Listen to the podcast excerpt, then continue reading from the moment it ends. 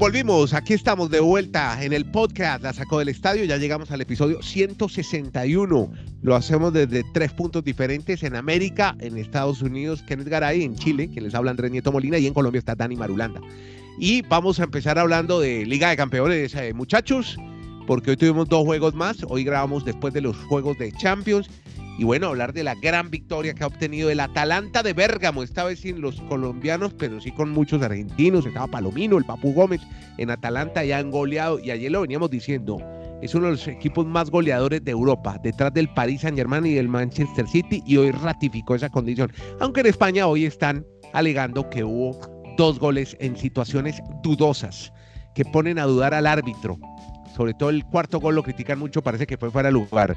Kenneth Garay, mientras tanto, que está en Estados Unidos, tuvo la oportunidad de ver al Leipzig, que sorprendió a un mermado Tottenham porque no tenía a sus grandes figuras. Kenneth, ¿cómo vio ese partido? ¿Cómo le va, hombre? Un abrazo, mi estimado Andrés, eh, en bloque, ¿no? Todo en bloque. En bloque. en bloque es, grabar así, exacto. Desde ayer estamos grabando en bloque Exacto, de una. ayer, usted nos dijo que, una. Ayer, usted nos dijo que, antes ponían la guitarra por un lado, el violín por el otro, después juntaban todo. Ahora es en bloque. Bien. yo, he aprendido. Y después la voz. Yo voy bien. Y, antes, oiga, antes era así, todos los instrumentos primero y llega al final lo último que ponían era la voz del cantante. Tengo un perrito por ahí ladrando. Piñera, cállate. Ya. No, Listo, no, pero no, no era Freddy. ¿No era Freddy? No, Piñera, no, porque es que Freddy es gato y Freddy maulla. En cambio, los perritos ladran, pero el perrito que tengo aquí vecino se llama Piñera. Ah, yo entiendo, ah, es el vecino. Es que yo entiendo que los, que los, que los gatos maullan, los perros ladran. Lo que yo no sabía era que usted, me, asustó la posibilidad de que usted tuviera gato y perro al mismo tiempo. No, ya entiendo que es del vecino y me quedo, muy tranquilito. Aquí está conmigo, lo tengo aquí al frente y les manda mucha salud. Bueno, hombre, hábleme pues, hombre, del partido de Leipzig y el eh, equipo de Mourinho. Oiga, ¿cómo vive viejo Mourinho, hermano? ¿Sí? no le ha ido bien en Londres, ¿no? Está como ya acabado ya el man. Ya le está entrando el viejazo, aunque es un hombre relativamente joven, tiene 56 años, Pepe Mourinho.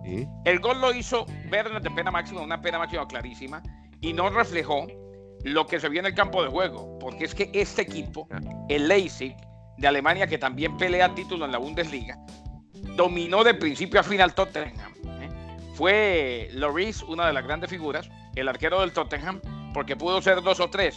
Claro, un Tottenham porque tiene muchas bajas, la más reciente la de Son, y lo dijo Pepe Mourinho después en conferencia de prensa, después del partido. Somos como un arma sin balas. O sea, eh, podemos atacar quizás, pero no tenemos balas, no tenemos cómo terminar, cómo concluir. Y eso fue lo que le pasó al Tottenham, que más con ganas que con fútbol estuvo cerca sobre el final. Eh, muy buen balance de lo, Kenny, perdón, la victoria es meritoria porque es de visitante, ¿no? Del equipo alemán.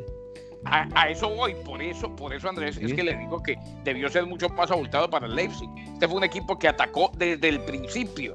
Este fue un equipo que salió a proponer el partido y que, reitero, Loris fue la figura. Buen trabajo, ¿sabe de quién? De Davison Sánchez, el colombiano. Eh, bueno, tiene jugando bien, tiene jugando bien. Exactamente, tuvo, tuvo tres o cuatro jugadas interesantísimas o tres o cuatro ocasiones en las cuales eh, prácticamente que neutralizó lo que hubiese sido eh, llegadas clarísimas eh, o posibilidades de gol claras para Leipzig. como van las cosas, este equipo con tantas bajas, no está Harry Kane, no está Son, Dele Alli después salió, pero no está a su mejor nivel tampoco. Como van las cosas, este equipo del Tottenham Hotspur muy seguramente será eliminado porque le toca jugar en Alemania y le hicieron el gol de visitante y este Leipzig es la gran, no digamos la revelación, eh, es la gran realidad hoy del torneo de la Champions. Pero bueno, eh, el, en gran parte el técnico, que ayer lo mencionaba, Nagelsmann, siguió como para un equipo que no tiene estrellas. Quizás el único conocido es Werner, que ha estado en la selección alemana, Chick, que es un eh, austriaco que ha jugado también en la Roma, pero el resto no tiene muchas, muchas figuras. Savic, no, Chick, corrijo, es de la República Checa. Klosterman, Ampadú, Angelino, que es un español pero no tiene figuras. Ahí está, esa es la gran labor del técnico, ¿no? Tiene a Gulaxi, a Halstemer, pero sí son todos jugadores eh, promedios, si se quiere, eh, más allá de Werner, con el 11 en la espalda, que, como usted lo dice, es el hombre que quizás está llamado a marcar la diferencia. Pero bueno, eh, al final. Usted este tiene al frente a Llorí, tiene a Del Wire, tiene a De Leal y tiene a Los Celso. sí, pero, pero no tienes, no tienes ni a Harry Kane, ni tienes a Son eh, que son fundamentales en el equipo. Lucas Moura no está en su mejor momento. Eh, Dele Ali, unas de cal y otras de arena. O sea, eh, este equipo, este equipo, más allá de que en la defensa con Aurier, con Sánchez, el colombiano Davinson, con Alder Weather y con Davis, por ahí trató de neutralizar, pues vio cómo lo agobió de principio a fin el equipo alemán. eso es fútbol, ¿no? Todavía, todavía falta jugar el de vuelta. Pero antes, bueno, con el saludo para todos ¿Qué de Dani Marulanda? Ya, ya lo ponemos a hablar de Copa Libertadores. Ya viene su capítulo de este lado acá, del equipo emergentes. Cuéntenos. Abrazos, abrazos eh, Andrés y quiénes. No, yo simplemente iba a decir que a mí me parece que antes el Tottenham llegó demasiado lejos la temporada pasada, al ser finalista de, la Champions League, con los jugadores que ustedes están reseñando.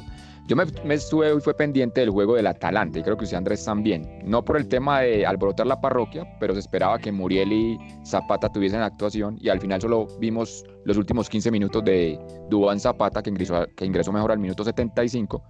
Y lo más sorprendente es que Atalanta está prácticamente entre los ocho mejores de esta Champions League, algo que en su historia jamás pensaban sus aficionados y Atalanta con ese 4-1 pues tiene un gran camino en esta edición de la Champions. Y, ya había sido el Atalanta, Andrés, ya había sido el Atalanta el primer equipo en perder los tres primeros partidos en fase de grupos y meterse octavo. Sí. Como le parece. Sí, darle vuelta va a ser muy ah, difícil en Mestalla. Y, un, solo detalle más que ayer de pronto el tema todo era de ese jugador del chico Erling Haaland, porque es que aparecen los datos día a día. O sea, es sí, Haaland. en siete partidos de Champions League ha marcado 10 goles. O sea, eso es un récord de más cantidad de goles en menos partidos jugados. Vamos a recordar, por ejemplo, a Adriano, el brasileño, a Roberto Firmino y a Sadio Mané, el de Liverpool, que tardaron 11 partidos para anotar 10 tantos en la Champions League. O sea, se les sacó la ventaja de cuatro juegos. Hoy está leyendo una estadística también, creo que tiene más goles que el mismo Eden Hazard, el delantero del Real Madrid en la Champions, ¿no? Jugando en Champions. Es increíble lo de Haaland, ese va a ser un fenómeno ese muchacho. Bueno, hablemos del fútbol de acá, de este lado del mundo, porque mucho movimiento en Copa Sudamericana, Copa Libertadores. Ayer Medellín le ganó por la mínima a Tucumán. ¿Y cómo le fue en el Atanasio Girardón, ve Dani? Que lo vimos, sí, muy vacío, muy solo, muy solo. No, no hubo hinchas del Medellín acompañando a su equipo en un torneo continental. Sí, eso fue muy sorpresivo porque se ha caracterizado la hinchada del Medellín de ser siempre muy mejor, fervorosa, muy fiel, pese a las condiciones que tenga el equipo. Normalmente era un partido para 30 mil espectadores y si redondeamos cifras, asistieron 14 mil, que es realmente muy baja la, asistencia para un partido de Copa Libertadores que le significa pasar a fase de grupos y lo que económicamente implica para, para la delegación del Medellín eh, la oportunidad de llegar a esa fase. Pero realmente yo, uno siente que, que, el hincha no está comprometido con este equipo porque no le creen. Lo vieron mal en Venezuela, lo vieron mal en Cali y no creen realmente en, esa organización del equipo. Y yo creo que por eso fue entonces tan poca gente. Y además el tema de los abonos no comprendía el partido de esta Copa Libertadores contra Atlético Tucumán.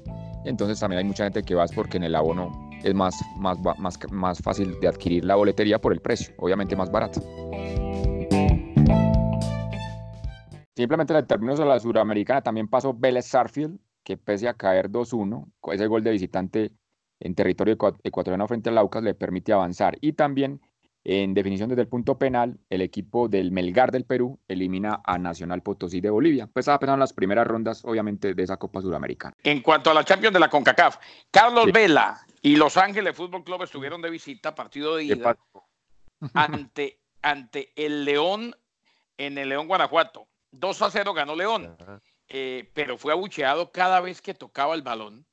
Carlos Vela. ¿Qué? Eh, eh, es simplemente una actitud de rechazo en México, porque recordemos que él ahora está diciendo que quiere jugar los Olímpicos con México, pero fue un hombre que renunció, que se hizo a un lado, que dijo yo no voy más con la selección mexicana. Y eso en México, pues lo recuerdan siempre. Bob Bradley, el entrenador del conjunto de el LA Football Club, donde juega Carlos Vela, dijo que no entendía por qué los abucheos, no le gustó. Y además hay una verdad muy grande que tiene que ver con este torneo.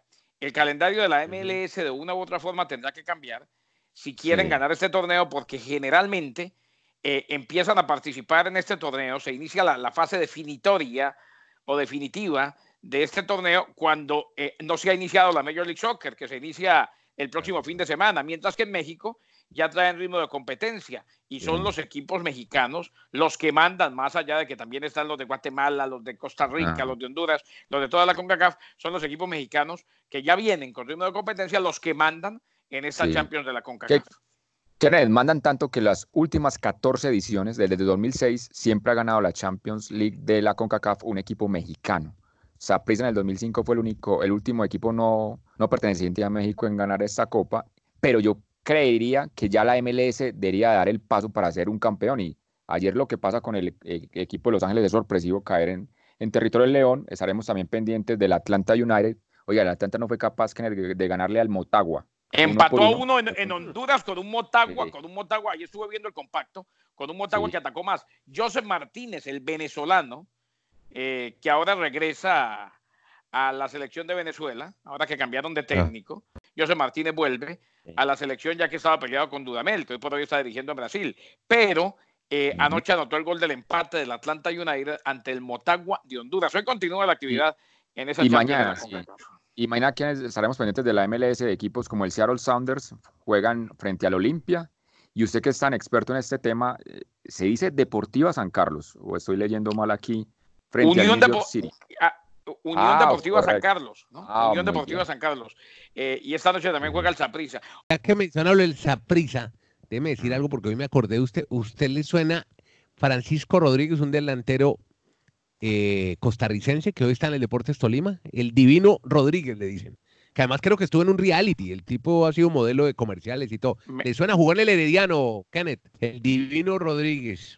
Quizás sí, el Herediano por hoy no lo recuerdo exactamente, Andrés, pero eh, el Herediano es el campeón del fútbol de Costa Rica. Eh, terminó eliminando a Zaprisa y ganándole la final a la Juelense. O sea, hoy por hoy pues es, el, team, el Herediano, el equipo de moda. Este muchacho hoy comanda el ataque del Tolima antes de que, de que salgan a la cancha. Hoy el Tolima juega ante el Internacional de Porto Alegre en Ibagué, que trae a su Alessandro y a su Paulo Guerrero, en fin, trae muchas figuras, dirigido por el Chacho Coudet. Pero ahí está, un delantero costarricense, figura en el Tolima. Suspendieron cinco años a un futbolista porque le mordió el pene al rival. Ah, no, no me diga, ¿y eso dónde fue? ¿Cómo así? ¡Qué dolor! Segunda, segunda división de Francia, el hombre jugaba, eh, porque supongo que después de los cinco años no volverá, ¿no? Eh, jugaba en el Sotrich cinco años. Resulta que en un partido disputado el pasado 17 de noviembre jugaban el Terville y el Sotrich. Empezaron a discutir los 12 futbolistas de manera airada y un jugador del Terville intentó separarlos. El futbolista del Sotrich le mordió el pene, le provocó una grave herida que hizo que le tomaran 10 puntos, ocupó 10 puntos de sutura y que no pudiera trabajar por cuatro días. Y resulta que lo sancionaron por cinco años hoy al agresor y seis meses al elemento que intentó evitar la pelea. Así pues que este, este le ganó a Suárez y a todos los que muerden de la cintura para arriba. Este mordió de ahí para abajo. Qué horror.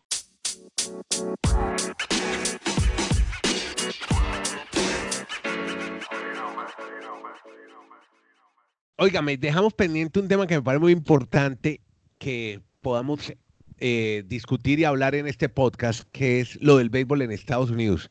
Eh, y está relacionado con muchas declaraciones que se han dado alrededor del tema del famoso robo de señales de los Astros de Houston. Se ha manifestado hasta un basquetbolista, la máxima estrella del baloncesto mundial, LeBron James. ¿Qué fue lo que dijo Kenneth? Eh, el hombre le dijo al comisionado, escuche a sus jugadores. Yo estaría muy, eh, y, ahí entra el sonidito de la, de la mala palabra, el pip, decepcionado si se comprueba que alguien me ganó con trampa. O sea, eh, y es que no habló Tyler Hero, ni, ni habló ni siquiera eh, Kevin Garnett, ni, ni habló eh, Luka Doncic, que, que, ya son figuras, no. Habló LeBron James, uno de los mejores de toda la historia y el mejor jugador hoy en la NBA. lo del comisionado pique se extiende y, y uno, uno se pone a pensar y va a llegar el momento, las cosas han cambiado tanto, que se acuerdan cuando le dije acá, hombre, es hora de que empiecen a pasar la página.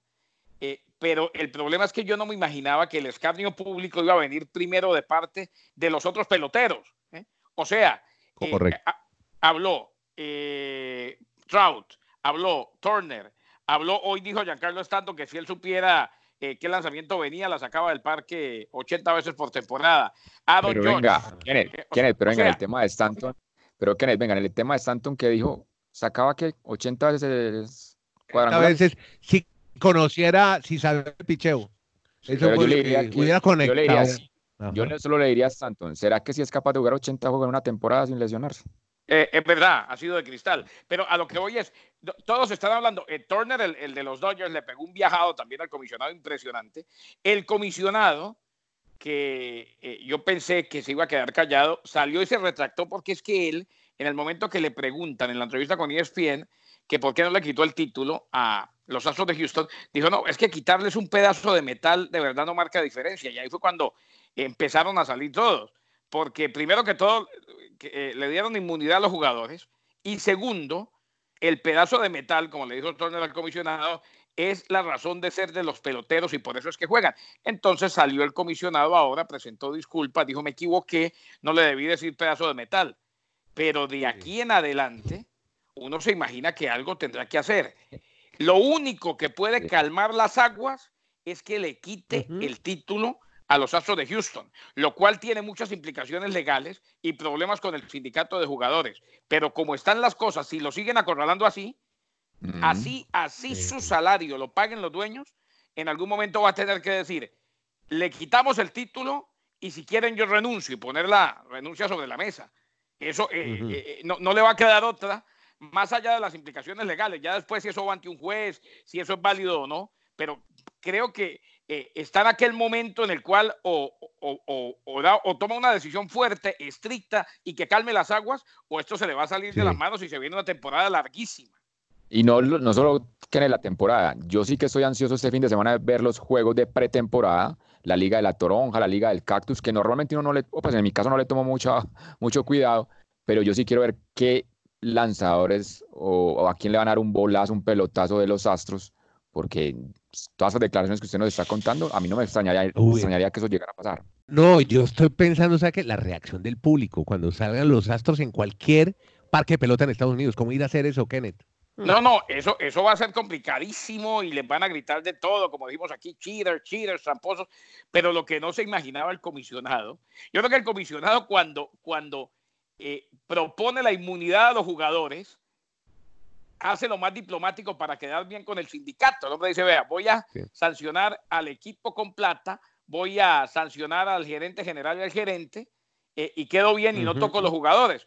Lo que él no se imaginó es que pese a la inmunidad, le iba a salir esta banda de jugadores, de peloteros, Sí, a decirle Sí. todo. ¿eh?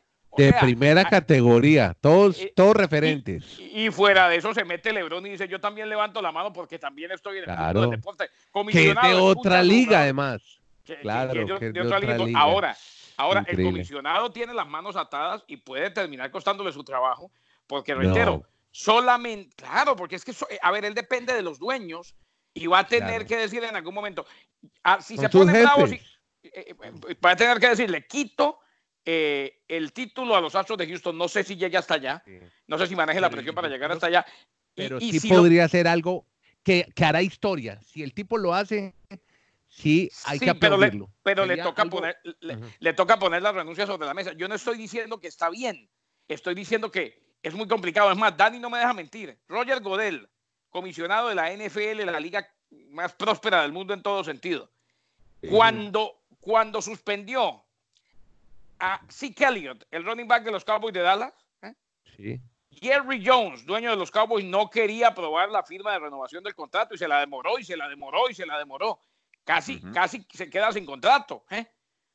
claro, O sea, claro. eh, es muy complicado porque es que el comisionado tiene que salir ante el público a castigar a los dueños sabiendo que los dueños son los jefes de él. Pero bueno, pero yo creo que, pero debe dejar sentado un presidente porque si no se le sale de las manos y esto va a ser un problema grandísimo, sobre todo para los astros. Bueno, vea, se nos acabó el tiempo en el podcast, solo hay tiempo para que pase Jenny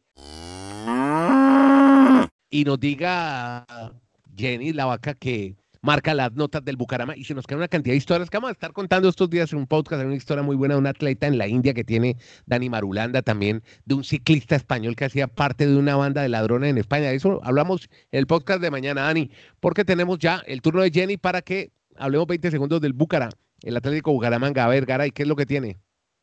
Tres rapiditas. Eh, Steven Macuca, el uruguayo, hizo un video con los compañeros, está en las redes sociales, donde invita a la gente a que por favor los apoye, que es cuando más lo necesitan. Todavía no arreglan con Sanguinetti y hay quienes dicen que eso se dañó. Y entonces ahora el técnico interino es Novoa. Un desorden terrible, una vergüenza total. Pese a eso, te sigo amando, mi Bucaramanga de Andrés, recordémosle a todos nuestros auditores en el, Andrés, recordémosles a todos nuestros auditores en el planeta que en Colombia la liga tiene 20 equipos. ¿Y saben qué puesto está el Bucaramanga? De 20. El 20. Ahí está. Muchas gracias a todos. Él es eh, Dani Marulanda, está en el Retiro Antioquia con Kenneth Garay en los Estados Dani, Unidos. Dani, quédese ahí que necesito hablar con usted en la interna y Nieto Molina desde Santiago de Chile. Ya Piñera se cayó. Muchas gracias a todos. Piñera es el perrito que está aquí al frente. Que la pasen muy bien. Feliz tarde, feliz noche y feliz día, porque esto lo puede ir a cualquier hora. Es la ventaja de ir un podcast on demand. Que la pasen bien.